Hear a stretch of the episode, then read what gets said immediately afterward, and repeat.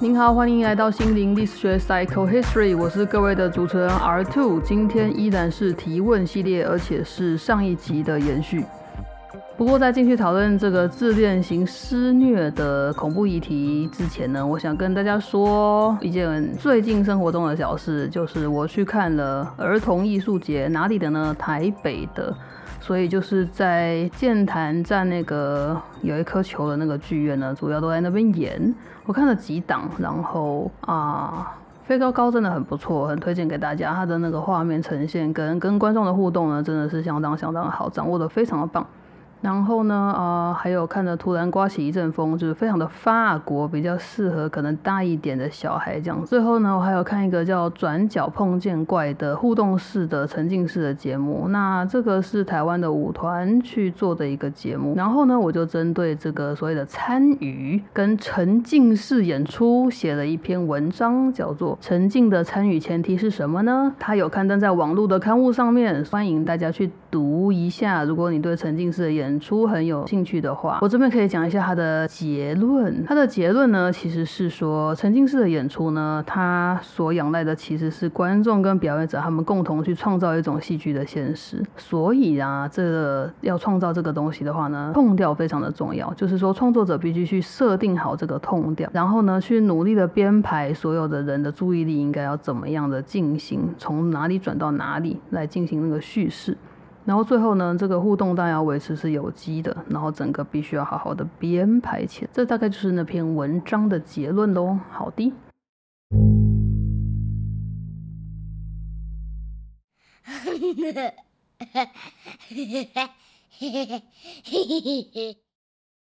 今天我们好奇的问题呢，就是来自于六月的时候我看完的一个实境秀。那个实境秀呢，讨论了伴侣们在一起的关系，还有他们的权力关系和他们的状态。那其中呢，有一对情侣呢，他们之间有一个很特定的关系。然后呢，后来我就在上一集呢，比较清楚的跟大家介绍了什么叫做病态型的自恋者，跟病态型的自恋者他们会怎么样去虐待别人。那这个虐待呢，是非常。常显微的，就是大部分的人呢，可能都没有办法发现，包括当事人跟外人，所以呃，往往这样的伤害会持续很久，直到这个受害者呢，已经伤痕累累的，觉得好像人生没希望了，快要走不下去了，才会浮现出来。所以呢，如果呢你有相关的经验，然后你可能会被 trigger，然后你现在没有办法承受的话呢，请你就今天先离开这集，我们就下一次再见。那另外呢，我要提醒一下，这个 podcast 呢，只是用了推广目的，它并不能。替代任何的临床或物理，所以呢，如果你有任何的问题，请咨询医疗保健系统去获取对你的状况的具体的指导。那我们这边呢，只是整体性的来了解什么叫做病态型自恋的施虐，还有什么叫病态型自恋的 abuse。那这边重复一下上一回合提到的两本书，第一本的书名是《自恋者施虐竟让你爱到无法自拔》。这句话呢，其实是呃大多数受害者的写照。那这本书的作者是梅兰妮·艾凡斯，她是一个很神奇的阿姨，她自己发明了一种康复的疗程。然后呢，她相信她已经帮助了非常多人。她本人是非常支持心理智商的，只是她认为目前的治疗方式有一些些部分呢，是目前的心。心理治疗没有办法契机的地方，他认为有很多身体的伤呢，还必须要处理；很深层的地方呢，可能需要透过身心灵的修养来清理，这样子。所以他的概念大概是偏向这个方面。另外一本呢，比较是介绍型的书，它是法国的心理师安妮齐格勒所写的。她是一个已经职业超过三十年，也是一个阿姨呢。她写的这本《病态型自恋》呢，非常清楚的跟大家展示了不同的人际关系，比如说是家人也好，朋友。友也好。情人之间、夫妻之间、伴侣之间也好，他所知道的个案呢，他们曾经经历过的那个状态是什么？然后他会举一个非常经典的小事件来说明这个事件呢，其实不是一般人相处的方式，它并不是很健康。这个自恋者呢，他用了什么手法虐待别人？被虐待的受害者呢，他感受怎么样？最后呢，这本书的每一个小事件都会有最后的小单元，是告诉这个受害者他可以怎么样回应，跟怎么样做一。一些行动来保护自己。所以这是一本既实用又概念很强的一本书。病态型的自恋者到底有什么危害呢？其实如果他们自己走在路上，当然是不会对任何人有危害嘛。他们会有危害，就是因为他们跟别人形成了非常深的关系。那这个关系呢，唯一的利益者是他，其他人几乎都是受害者。那这样子呢，其实这个人就很有毒，对吧？不过呢，这样子的熟人之间才能够产生的虐待呢，往往呢外人是看不到的。所以呢，如果有受害者呢跟别人诉苦说，哦，他对我，我觉得真的这样有点奇怪，别人可能会说啊，没有那么糟吧。或者是说啊，不可能那么糟吧？为什么呢？因为这些自恋者他们外在的形象呢，其实通常都是好的，或者是惹人怜爱的，甚至可能是弱势的。可是呢，无论他们在外面的形象如何，都跟他实际跟你、跟家人、跟他的亲人实际相处的时候的作为是完全对不起来的。那个是外人无法想象的，唯有真正接近他、了解他的人，才能够看到他虐待别人的那一面。自恋呢，当然有很多种定义的方式，大家一定都听过那个水仙花的美少年的那个可爱的故事，这边我就不再重复了，因为英文的 narcissus 这个字呢，其实就是来自这个人。不过呢，我这边要给大家的简单定义呢，我上一集也有提过，就是梅兰妮阿姨呢，她讲了一句非常简单的话，她说自恋的定义就是强占自身以外的人事物，就叫做自恋。那我怎么知道对方是不是呢？你仔细看他现在在使用的资源，他用的东西，他占用的时间，是不是本来是你的呢？你是不是付出了这些东西给他呢？如果是的话，这个关系过度的倾斜，他根本没有对你付出任何什么东西的话呢，这就叫做自恋。那么不同于大家所想象的自恋者，可能大家想象自恋的人就是那种很臭屁的、趾高气扬的，然后就是可能自己不一定条件怎么样，不过总是很有自信，在那里晃来晃去，然后大声嚷嚷这样。其实不一定是的，有一种人的确他非常的有领袖魅力，但是通常呢，会虐待别人的自恋者呢，他们的领袖。魅力是非常吸引人的那一种，你会觉得哇哦，真的是 cheerleader，还是说哇哦，真的是什么 entrepreneur 那种创业的天才，然后科技小达人那一类的，哦，理财大师、杀小的，他一定会有一个社会上认可的成功的点，让你会觉得说，嗯，真的是一个成功，然后长得又好看，家庭又幸福的人呐。这种人是一种。但是呢，其实还有另外一种人是比较隐性的，比较看不出来的那种人呢，其实在社会上面不会有什么显赫的地位，他在他的。生活圈呢，甚至呢不引人注目。他可能在你们聚会的时候，老是坐在一边，都没什么在搭话。然后如果呢你去跟他搭话，你也得不到什么健康、友善的正向的回应。他可能就在那里批评这里的食物啊，说我根本就不想出门啊，这个派对好吵啊那一类，我就是不得不来的，我就还花我的时间在这里。这种人其实也很有可能是自恋者哦。为什么？因为自恋的定义是他强占了自身以外的人事物，而不是他看起来怎么样嘛，对吧？另外一个对于自恋者的。迷思是，其实病态型的自恋的人呢，他们是非常的没有自信的，他们的自我是自我厌恶的，他们自我厌恶到他没有办法接受他自己，所以他不可能产生自信，他需要外在的 validation，他需要外在的肯定、外在的验证来证明自己很棒，这是一个很奇怪的。几乎是悖论的事情，但是呢，他跟别人的关系就是这样的。病态型的自恋者在看他人的时候，对他有用的人就是能够证明他很棒的人的那些人。我们这些走来走去的人类就是他的证据。如果我们没有办法反应证明出他很棒的话，他就不会来接触你。那么回到了一题是，我觉得其实这个关系模式，其实在女同志的伴侣间或者男同志的伴侣之间，其实是非常常见的一种恋爱关系。所以其实它不是很健康，也相当的危险。那因为我认识的男同志现在实在是太少了，所以我就只针对女同志的部分来想象跟发言。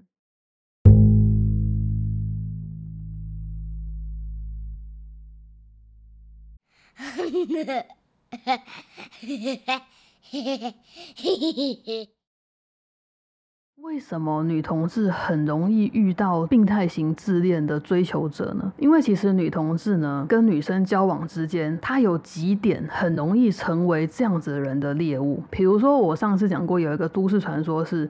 有一种女同性恋是，如果她觉得她遇到她的天才，他们就会立刻想要同居。在这个一直在寻找真爱的过程之中，马上同居的决定其实就是那个想要结婚的那个渴望，或者想要身边有一个人陪伴的那个渴望。那个渴望非常的强烈。那不知道为什么，可能在女生的身上呢，就会比较强烈一点。这样子的模式呢？很容易掉进病态型自恋者的追求的网络里面。再者是，如果你有三个框框被打勾的话，那你很有可能呢就很符合会被猎捕的对象。第一个是，其实你的自尊并没有很高，你的 self esteem 呢是低的。第二个是很多女生都有的，你很有同理心，你身负同理心，你非常会同理别人，甚至有人会说我是共感人。第三个。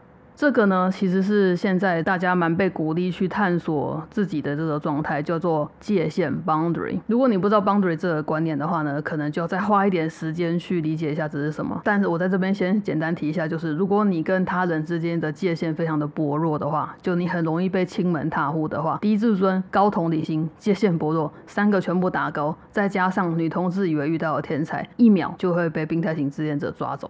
那么上一回合呢，我也有提过说，病态型的自恋者他在猎捕他的猎物的时候是有固定的进程的，他会有固定的步骤跟顺序，因为这样子呢是比较容易虏获猎物的一种方法。那今天呢，我们就来介绍这个固定的进程，还有呢，我会再继续介绍在台湾或亚洲世界比较容易遇上的某一种类型的自恋者。在我们进去理解过程之前呢，我们必须要先放在心上的事情是，我们要知道自恋这件事情为什么他会想要抢占自身以外的资源呢？就是因为自恋永远都跟权力有关，就是 narcissism is about power，power dominance。Control 就是他们需要的东西，他们需要权力，他们需要主导，他们需要控制一切。这会让他们觉得他跟世界的关系很好，所有的东西都臣服于他，而且说他很棒。因此，他们不要猎物变得强壮，他们不希望猎物比他成功，你最好不要做的比他好。然后，他们绝对不希望他们的猎物很独立自主，都不需要他。这些呢，是他们在挑选那个猎物的时候会在意的事情。今天讲解的过程呢，可能主要。会比较多以谈恋爱的模式，或者是你的家人、你的父母亲是自恋型的施虐者的这两种角度呢，来稍微讲一下这个进程会长什么样子。因为朋友跟同事呢是可以从这两种关系去推论的嘛。过程呢比较大的区块呢，第一个叫做 love bombing，love 是爱，L O V E。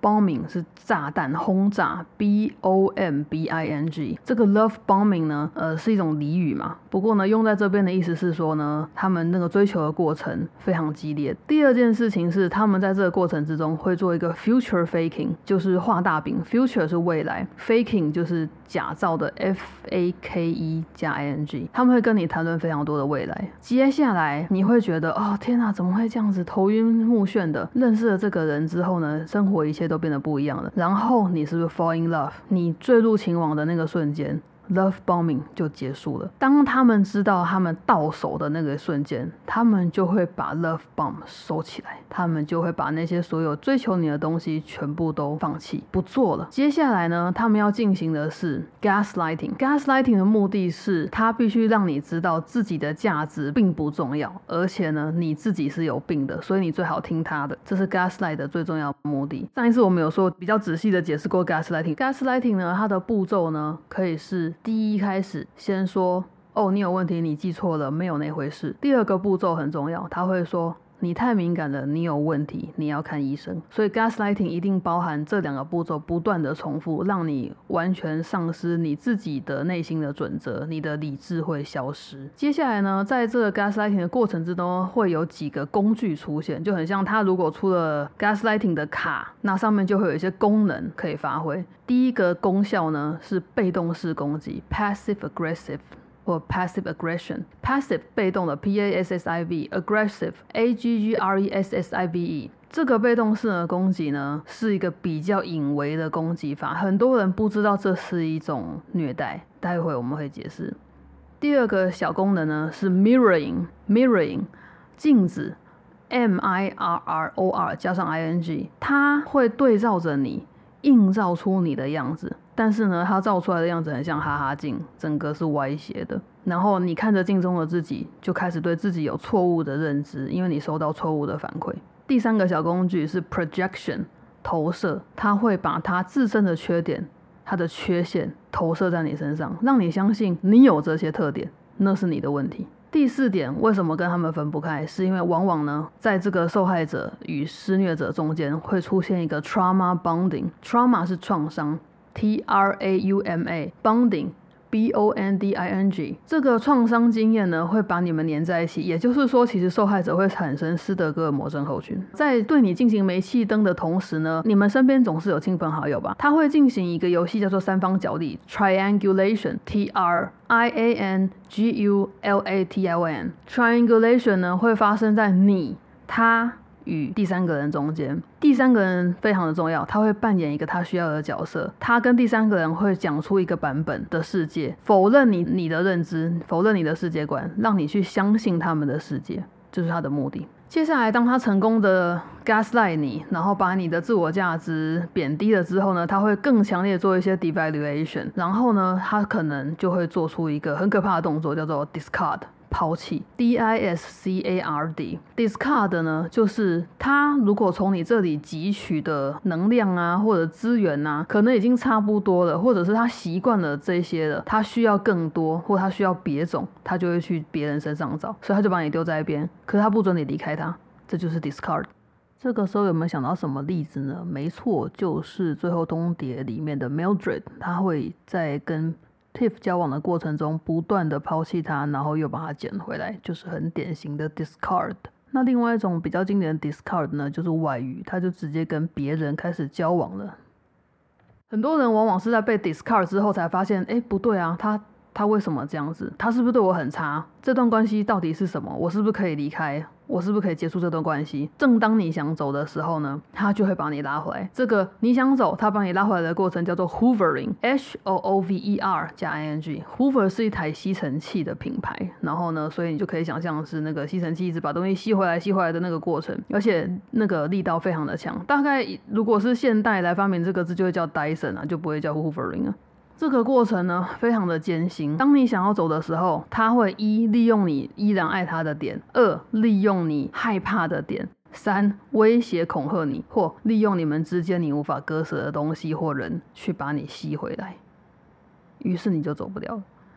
接下来呢，你就会产生一个幻想，就是说，哦，我一定可以改变这个人吧？I can change this person。No，不可能，做不到，因为自恋是一种。个性，它是一种 personality 的特质。就像如果你是内向或外向的，其实你难以变成另外一种，对吧？或者呢，你是活泼的，你就很难安静低调的、不发语的坐在那里吧。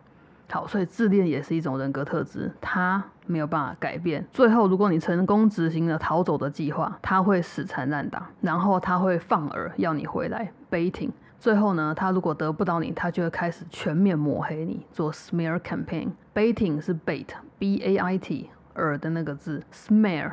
S M E A R campaign 就是活做活动的那个 campaign。好的，以上听完呢，应该就是一头雾水，就是我讲了超多神奇专有名词，然后不知道在攻啥小。这些呢，其实是因为呢，自恋型的施虐这件事情，它在正统的心理治疗或心理智商的世界里面呢，并不是一个显学，然后它也还没有被承认成为一个什么亚类别那一类的，但是它是一个逐渐越来越普遍的现象，所以呢，世界上就开始出现了。不同的社群透过网络集结，然后共同讨论。那再加上学者们，他们真的有研究，提出了一些专有名词。那些专有名词从各式各样的期刊文章被拿出来之后呢，就继续使用在大家的讨论之中。那我刚刚讲的所有的名词呢，当然就是美国的脉络了。他们发明了这一套解释这样子的虐待的过程的所有的字。所以大体来讲呢，就是一开始会大力的追求你，或者让你无法拒绝的追求你。接下来把你孤立之后呢，画大饼，说你跟我会有很好很好的未来。结果呢，当你相信他之后呢，他就立刻结束所有对你好的过程，开始 gaslight 你。接下来他还会透过身边的人，让你无法离开，或者是相信他说的版本的事实。最后呢，他不断的贬低你，保证你趴在地上爬。不起来，最后抛弃你。然后如果你想走呢，他就把你抓回来。如果你真的走了呢，他就对你死缠烂打。好，这就是自恋型他一定会做的循环。OK。